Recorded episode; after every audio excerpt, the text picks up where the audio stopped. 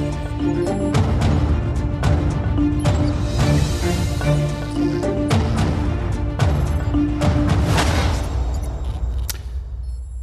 Ana Gomes, muito boa noite, bem-vinda. Vamos começar precisamente pela pandemia. Estamos a começar a viver uma quinta vaga. Esperemos que não seja nem de perto nem de longe próxima daquilo que aconteceu na terceira vaga em Portugal. Na Europa está-se claramente numa uh, quarta vaga. Uh, por cá, os internamentos estão a aumentar consideravelmente, hoje mais 53 no espaço de uh, eh, 24 horas. E agora, com esta questão da vacinação das crianças, como víamos há pouco, esta semana haverá uma posição da Agência eh, Europeia do Medicamento no que diz respeito à vacinação de crianças. Mas isso levanta outra questão, que é e se os pais vão concordar ou não com a vacinação de crianças com mais de 5 anos? Sim, estamos a viver a quinta vaga. Eh, no nosso país não está a atingir as proporções dramáticas que vemos ocorrerem na Europa de Leste, na própria Alemanha, a Áustria, eh, graças ao elevado nível de vacinação. Isto fez toda a diferença. E o elevado nível de vacinação, bom, tem a ver com questões organizativas, mas tem sobretudo a ver com uma predisposição da população portuguesa para confiar nas vacinas. Isto tem a ver com todo um trabalho de décadas, não é de agora, de, do Serviço Nacional de Saúde e até já mesmo antes de vacinação uh, sistemática e das pessoas perceberem que a vacinação faz a diferença. E neste caso faz a diferença.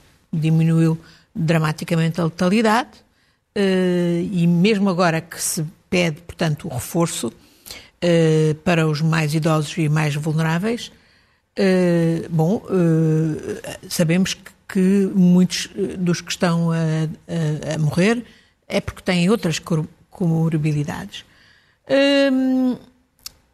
Eu penso que vamos ter que chegar à, à vacinação das crianças, como os especialistas indicam, e imagino seja que obrigatória? esta imagino que esta decisão da EMA, na próxima da Agência Europeia eh, de Medicamentos, seja decisiva, eh, até porque há as contradições que ali foram referidas entre pediatras e, por exemplo, epidemiologistas. Uh, a mim não me choca que seja obrigatória. Eu, eu, eu cresci, eu vivi com a BCG ser obrigatória, com a vacina de sarampo ser obrigatória. E não me fez mal nenhum, a mim e a, a toda uma geração de cidadãos, a várias gerações que, que passaram a confiar nas vacinas. Admito que, em relação a esta, num primeiro momento, nas condições em que surgiu, os governos sentissem que, tinham, que não a podiam pôr obrigatória. Mas quando estamos numa situação como esta, mesmo com uma população eh, altamente vacinada, como é a nossa no seu conjunto. Ainda temos segmentos que não estão vacinados e que são os principais transmissores, designadamente as crianças dos 5 a 11 anos, admito que isso tenha que ser ponderado. Uh, e tenha que, de facto, traduzir-se em atos concretos. Mas isso não é uma violação da liberdade Penso... individual de escolha? Qual liberdade? liberdade de não ser infectado e não infectar? Como lhe digo, eu cresci num contexto uh, uh, e eu eduquei a minha filha também num contexto em que a, a, a, as, algumas vacinas eram obrigatórias. E bem, e se calhar esta também tem que ser. Sobretudo se de facto é deste, como os números indicam, é deste setor que estão a vir as principais uh, fatores de transmissibilidade. Uh, também há outro, outro setor onde penso que ainda podíamos fazer mais vi dados de que os estrangeiros residentes em Portugal eh, só 67% é que são vacinados. Portugal fez bem em não fazer distinção entre pessoas que estão legal ou ilegalmente, ou, documentadamente, etc. Mas tem que fazer mais para garantir. Mas depois, e depois há outros fatores que nós não controlamos, que não dependem só de nós. Por exemplo, a, reunião do Infarmed acho que foi útil. Noto que o, o Coronel Penha Gonçalves sublinhou que é indispensável o reforço eh, das estruturas de vacinação e, e dos meios humanos afeta a, a, afetos à vacinação, como aliás a todo o SNS, sabemos, essa é uma questão que até hoje não foi devidamente resolvida e por isso temos aí os dramas que estamos a ver, aliás, neste pós-Covid, com as demissões em bloco, etc. Uh, eh, mas para além disso, uh, penso que há aqui um trabalho a fazer e que se calhar vai passar pelas crianças e, pelo, e pelos estrangeiros não residentes, sendo que há outros fatores que nós não controlamos, como seja o controle das fronteiras, num mundo onde, por responsabilidade particular da própria União Europeia, não se foi eficaz na chamada eh, universalização da vacinação. Pelo contrário, tem-se tem, querido dar dinheiro, cada vez mais dinheiro a ganhar às multinacionais farmacêuticas que criaram as vacinas, em vez de uh, suspender as patentes e garantir assim a descentralização da produção e, portanto, uma mais rápida vacinação a nível universal, que é o que nos pode poupar às variantes das variantes. E estamos nesta quinta vaga, que é uma variante da variante Delta, não é? Uhum. Estamos eh, todos há mais de ano e meio a viver esta pandemia e todos com um desejo óbvio de saída dela e de recuperação da normalidade e de retoma uh, económica. 2022 é uh, um ano que se espera seja o da retoma eficaz e efetiva. A economia portuguesa tem estado, como outras economias europeias também vão recuperando, mas há vários fatores que trazem incertezas e medos para o futuro próximo, nomeadamente o da inflação. E o da pandemia. Uh, mas deixe-me uh, falar exatamente numa, numa área que, em que essa ligação podia ter sido feita de, de, forma virtuosa, mas não foi. E eu não percebo porquê. Eu li que uh, várias empresas portuguesas do setor da saúde começaram a desenvolver a vacina. Até já falei aqui, havia uma delas que precisava de 20 milhões para poder testar e depois poder passar a ser exportadora de vacinas e, incompreensivelmente, não encontrou esses 20 milhões. Quer dizer, para que, isto, para que é que serve um Ministério da Economia? Para, juntamente com o Ministério da Saúde, nesta matéria, certificar, a saúde certificar e dar os meios para que Portugal, neste, nesta eh, área, pudesse fazer eh, uma diferença. E exatamente para contrariar as incertezas da economia. Que passam, antes de mais, pelo efeito na, na procura. Um, eh, sabemos que a nível europeu estamos com uma inflação já muito uh, elevada, de 4%. Não é o caso de Portugal, onde a inflação é mais baixa, é de 1,8%, e isto tem resultado de boas medidas que o Governo tomou relativamente aos preços, da contenção dos preços da energia. Isto não está a acontecer noutros países europeus. Sabemos que há, um, há a possibilidade de contaminação pelo efeito da, da, da, da liquidez nos Estados Unidos que resultou das medidas anti-pandemia, mas que pode contaminar a Europa, mas mais importante do que nunca é como vão atuar as, as, as, as autoridades europeias, designadamente o Banco Central Europeu, para não deixar que as taxas de juro subam, isso seria desastroso para um país como o nosso. Hum, mas o contexto é também de, no nosso país, de uma, de uma, de uma estabilização positiva do emprego, mas uma estabilização com baixos salários. O salário médio baixíssimo, uh, cresceu de 12,6% nos últimos seis anos, portanto, menos do que a inflação. Uh, e, e, e estamos num país em que 30% da população hoje vive com salários mínimos. o país dos salários mínimos. Isto compara com o que se passava há 20 anos, em que só 4% da população eh, dependia de salários mínimos. E estamos a falar do país que tem hoje a geração mais qualificada sempre e que está, na maior parte dos casos, a, salários mínimos. Isto não ajuda, digamos, a, ter, a haver confiança e, e portanto, uh, são uh, outros fatores que não, que não, que não uh, ajudam à retoma, que, que, sabemos que também está muito dependente da própria evolução da pandemia e de outros, e de outros, e de outros fatores, desde logo, como já referi, o, o comportamento do Banco Central Europeu, que nós não, não controlamos propriamente. Uh, são, são, são tempos de incerteza. E depois ainda traz também outros uh, problemas, como por exemplo a da crise da habitação. É um problema que não é de agora, uh, que já tem alguns anos, mas que se tem vindo a agravar muito consideravelmente e que ainda nas eleições autárquicas, foi um dos temas principais das eleições eh, autárquicas de Sim. setembro, eh, nomeadamente nos grandes centros urbanos, Lisboa e do Porto, é um problema grande que afeta uma quantidade muito considerável da população. Eh, sim, Rodrigo, e esse é um dos fatores que leva muitos portugueses a não estarem muito confiantes.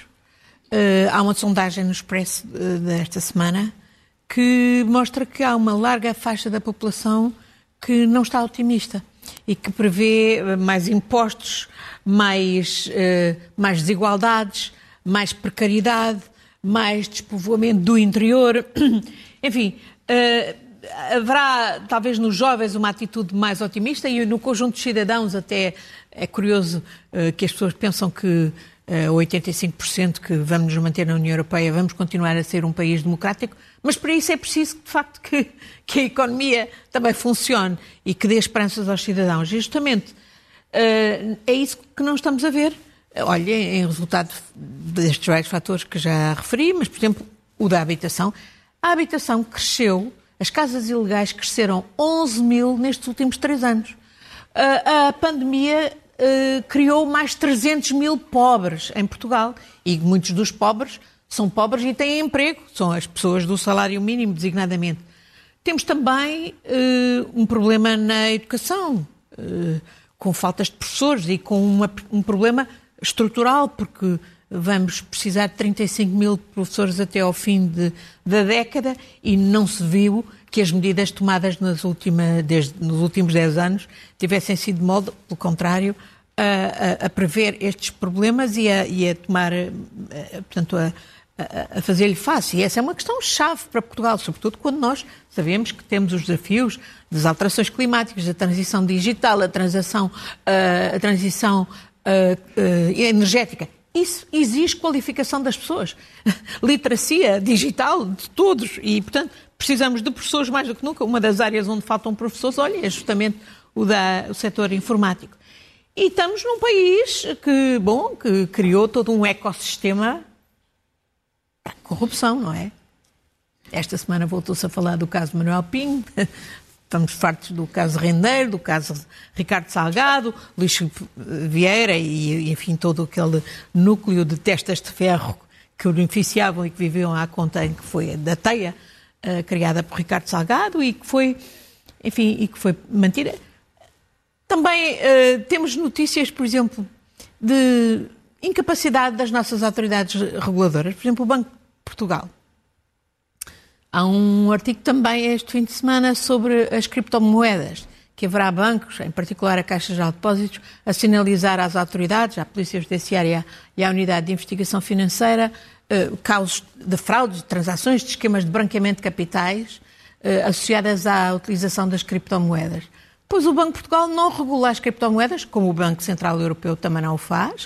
Uh, mantém aí uma ambiguidade que faz com que, por exemplo, até aqui o Banco de Portugal tenha dado licença para três sociedades que gerem criptomoedas, quer dizer, não, não regulam as criptomoedas. Sabem que as criptomoedas são um instrumento não só de esquemas de Ponzi, mas esquemas de lavagem de dinheiro e de, e de, e de, e de fuga ao fisco, não é? Porque não há impostos sobre as transações em criptomoedas. Até parece que já é uma, uma empresa de imobiliário a, fazer, a acabar-se de fazer transações no nosso país no imobiliário ou em criptomoedas. E o Banco Central não atua. há aqui, portanto, toda uma cultura que uh, é conducente a que as pessoas não estejam muito animadas. Embora esta semana, por exemplo, finalmente o Parlamento tenha adotado a estratégia de combate à corrupção, estamos para ver o que é que exatamente ela nos vai trazer, mas ela, pelos vistos, inclui finalmente a ideia da criminalização do enriquecimento injustificado na base de obrigações declarativas dos responsáveis políticos, etc. Isso é um passo em frente, mas, portanto, é todo um ecossistema que não ajuda a que os cidadãos estejam muito confiantes. Estávamos a falar de 2022 em matéria económica, mas também há uma matéria política muito importante para a política uh, nacional, as eleições marcadas para o dia 30 de janeiro, e nos últimos dias tem-se falado muito, várias vozes, inclusivamente destacadas, eventualmente até surpreendentes, diria eu, do uh, espectro uh, socialista, a falar uh, na possibilidade, ou começar a aventar, não utilizando a expressão Bloco Central, mas aquela coisa de vamos temos de pensar em que haja, possa, possa ser necessário haver um acordo entre o PS e o PSD depois das eleições, no caso de não haver resultados completamente conclusivos, como por exemplo uma maioria absoluta. Como é que olha para esses eh, apelos e pergunto-lhe se é a favor, contra uh, um bloco central uh, eh, PS-PSD? Não é por acaso que uh, a generalidade dos atores políticos não fala nem em maioria absoluta, nem em bloco central. embora pretendam ou uma coisa ou outra. Enfim, a maioria absoluta fala em maioria reforçada, estável, duradoura. E no caso do Bloco Central dizem que é necessidade da convergência, da estabilidade para se fazer reformas. Bom, porquê é que não, porquê é que não tem a coragem, com uma exceção, que é de um homem que é, que é aliás um homem frontal, que é Ferro Rodrigues, o Presidente da Assembleia da República, que veio dizer que o PS devia ter a clareza de pedir a maioria absoluta e, se não a conseguir, de, uh, de prever um, um, uma aliança com o PSD, ou até, diz ele mesmo, viabilizar um governo PSD se não tiver votos para ser o, o, país, o partido mais votado. Ele também disse publicamente, numa entrevista, que sempre aconselhou António Costa a não hostilizar... A não hostilizar o PSD. E, de facto, acho que esse foi um erro grave que António Costa uh, cometeu. Mas uh, não é por acaso, portanto, que eles não pedem, não falam claramente, a maior parte dos atores políticos, nem em maioria absoluta, nem em bloco central. Porque eles sabem que tem mau nome. Um e outro têm mau nome. E porquê? Por causa de um historial no nosso país. Quem é que. Uh, quando é que houve maiorias absolutas? Com Cavaco Silva e com José Sócrates. No caso de José Sócrates, apanhando os portugueses muito Uh, ressentidos, toda aquela bagunça que foi o governo, a saída de Durão Barroso, o governo de Santana Lopes, etc. Mas Bloco Central só houve um durante Central, dois anos. E, há exato, 30 e tal. E tem, mal, e tem também mau, má, má reputação, designadamente para o PS, eh, porque a seguir abriu o caminho às maiorias absolutas de Cavaco, em 83 e 85. Mas a razão principal porque tem mau, mau nome, no caso das maiorias, do, dos Bloco Central, é porque a, a maior parte dos cidadãos e é o meu caso, acha que, que é um bloco do centrão, do centrão dos interesses. Sobretudo quando há muito dinheiro para distribuir. E estou-me a referir, obviamente, aos fundos PRR. europeus. Não é só o PRR, é o Sim, próximo quadro plurianual uh, uh, uh, europeu. Ora bem,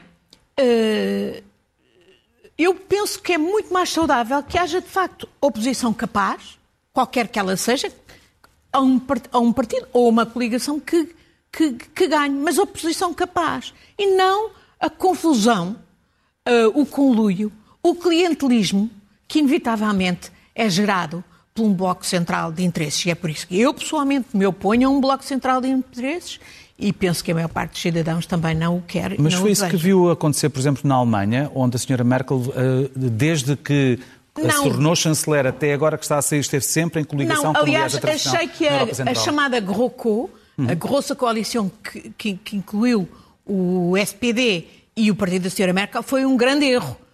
Foi um grande erro, do meu ponto de vista. Uh, a coligação que agora se está a desenhar é outra coisa, é diferente. Tem uh, duas forças que, aliás, uh, que se contrabalançam. Os, os, verdes e os liberais. Os verdes e os liberais. É diferente. eu suponho que não, não podemos comparar connosco. É preciso, eu sou a favor de uma coligação, se, se não, não havendo, como eu acho que não vai haver maioria absoluta para o PS, mas acho e confio que o PS continuará a ser o partido mais votado, e acho que o PS deve apostar numa coligação uh, na base do seu programa que negociará com os partidos à esquerda e pode ser uns partidos mais alargados do que aqueles Mesmo que tiveram depois na do que aconteceu com o orçamento? Sim, sim, na base de um, na base de um acordo claro, explícito de um, de um, programa concreto que o PS apresenta aos eleitores. E é nessa base que se farão os compromissos. É isso que será claro e que dará, de facto, governabilidade e estabilidade na base de princípios e de objetivos claramente fixados. Esse é, é o ensinamento que podemos retirar da Alemanha, porque o acordo dos alemães está lá tudo explicadinho e ninguém vai ao engano. E nos últimos dois anos nós andamos aqui todos ao engano, porque de facto não havia geringonça nenhuma apesar de tudo, entre 2015 e 2019, houve geringonça. Houve acordo, aliás, pedido pelo então Presidente Cavaco Silva. Uhum. Uh, uh, a partir de 2019, o, não houve acordo, não houve geringonça e andamos aqui em navegação costeira e, e, e, com, e com, a, por um lado, o condicionamento da pandemia e, por outro lado, o condicionamento de, de tudo ter que ser negociado no orçamento com os resultados que se viram. Neste, eh, ao precipitar-se as eleições. Antes de avançarmos para as notas finais, pedi-lhe só um comentário rápido a uma questão da atualidade política também, mas mais à direita do Chega, André Ventura, que hoje veio dizer que, afinal, o partido emitiu apenas recomendações para o deputado regional dos Açores, relativamente ao apoio do Chega à coligação de governo regional, depois de ter dado ordens específicas para que esse acordo caísse. Estou, estamos todos ver, os dias a ver flic-flacs à frente e atrás e, e, e, demonstrar que nem no seu próprio partido manda, porque o deputado eh, regional, pelos vistos, recusa-se a fazer o que ele manda. Eu acho que. Eu, eu até estou divertida porque acho que é outra irrevogável, que logo no momento seguinte é revogável. E depois salta outra vez para irrevogável. Isto tem sido, de facto, uma sucessão de flic-flacs. Acho que era, sobretudo, uh, momento de quer o Dr. Rui Rio, quer o Sr. Presidente da República, que aceitou esse acordo nos Açores, que não era necessário, uh, tirem as conclusões e reconheçam que, de facto, uh, acord, acordos com esse tipo de forças não dão estabilidade a ninguém e, pelo contrário, e não dão governabilidade à, à, à zona. E finalmente, portanto, assumam um cordão ao, ao sanitário em torno uh, do, do, partido Chega ou a fora do partido Chega. Para além Chega, das outras razões, porque eu há muito penso e acho e tenho defendido e atuei nesse sentido, de, uh, de fundo, de não estamos perante uma força democrática. Uh, mas não é minimamente responsável e não traz estabilidade nenhuma e, portanto, quer o Dr. Rui Rio, quer o Dr. Uh, e o professor Marcelo Rebelo de Sousa como Presidente da República, que apostaram nesse acordo, uh, é tempo que tirem as suas conclusões e reconheçam que erraram. Vamos às notas eh, finais, começando por Peng Shuai, a tenista chinesa, que esteve em parte incerta, desaparecida, sem se saber dela durante várias semanas, mas aparentemente agora, segundo o Presidente do Comitê Olímpico Internacional, está reaparecida e de boa saúde. Pois estivemos todos a perguntar onde é que esteve Peng Shuai, não é a primeira a desaparecer subitamente na China. Lembramos-nos até daquele representante da China na, na Interpol que até hoje não apareceu, não é? Uhum. uh, mas o que é também muito significativo, independentemente dela agora poder reaparecer por conveniência do regime, até para responder a essas perguntas que estavam a ser feitas pela Associação de Mulheres Tenistas, mas também por diversas uh, opiniões públicas de todo o mundo. O que é significativo é que ela foi anulada uh, do espaço público das redes sociais na, na China, a partir do momento em que denunciou que um alto quadro do Partido Comunista Chinês, ex-vice-primeiro-ministro, a, a, tinha, a, a tinha, tinha sujeito, uhum. sujeito a assédio sexual. Uh, bom, isto tem a ver com o, regime, uh, uh, o regime do Partido Comunista Chinês, que não é comunista, que não é socialista, que é um regime totalitário, sinistro. não obstante praticar um capitalismo selvagem, continua a utilizar os métodos mais totalitários para suprimir quem incomoda o poder. E é uh, um aspecto que os cidadãos não devem perder de vista, sobretudo quando muitos se encantam com as vantagens económicas de uma relação estratégica com a China, que tem um desígnio, ainda esta semana reafirmado, por Xi Jinping, de ser a maior potência global. Uhum. E não é apenas na China que isso acontece, há outros casos noutros sítios. Na Europa há um país que ainda tem uh, uma ditadura em vigor e que está, uh, refiro naturalmente à Bielorrússia e a Alexander Lukashenko, um ditador que está uh, claramente provocar a Europa, chegando ao ponto de, aparentemente, e segundo as autoridades polacas, fazer levar um, migrantes que estão a querer entrar na União Europeia para outros pontos da fronteira com a Polónia e a fazê-los entrar na União Europeia dessa maneira. Lukashenko não tem os tais desígnios hegemónicos que a China tem, mas por trás dele está Putin, porque ele nunca poderia fazer o que faz se não tivesse por trás Putin, que tem pelo menos o desígnio de esfrangalhar a União Europeia, de dividir a União Europeia para tentar restabelecer aquilo que ele acha que foi uma grande perda para o mundo, que foi a perda, digamos, da, da esfera de influências da, da antiga União Soviética. E aqui a Europa põe-se a jeito. Uh, demonstra que não tem uma política comum para as migrações, já sabíamos, mas hoje até à conta disso, de facto, uh, descarta os seus valores mais básicos, direitos humanos, direito humanitário, proteção dos refugiados, porque nem sequer as portas abrem a, esta, estas 15 mil pessoas que estão ali, até para se fazer a triagem de quem é refugiado ou quem teria, deveria ser repatriado. Vimos a senhora Merkel na linha daquelas posições inacreditáveis que teve quando negociava com Gaddafi, quando negociava com Erdogan na Turquia, causa de conter os migrantes, a fazer a mesma coisa com Lukashenko. E, e vemos a União Europeia depois a dizer que está a ter reuniões técnicas com o regime de Lukashenko. Uh, no seguimento dos contactos feitos pela Sra. Merkel, aqui não andou de todo bem.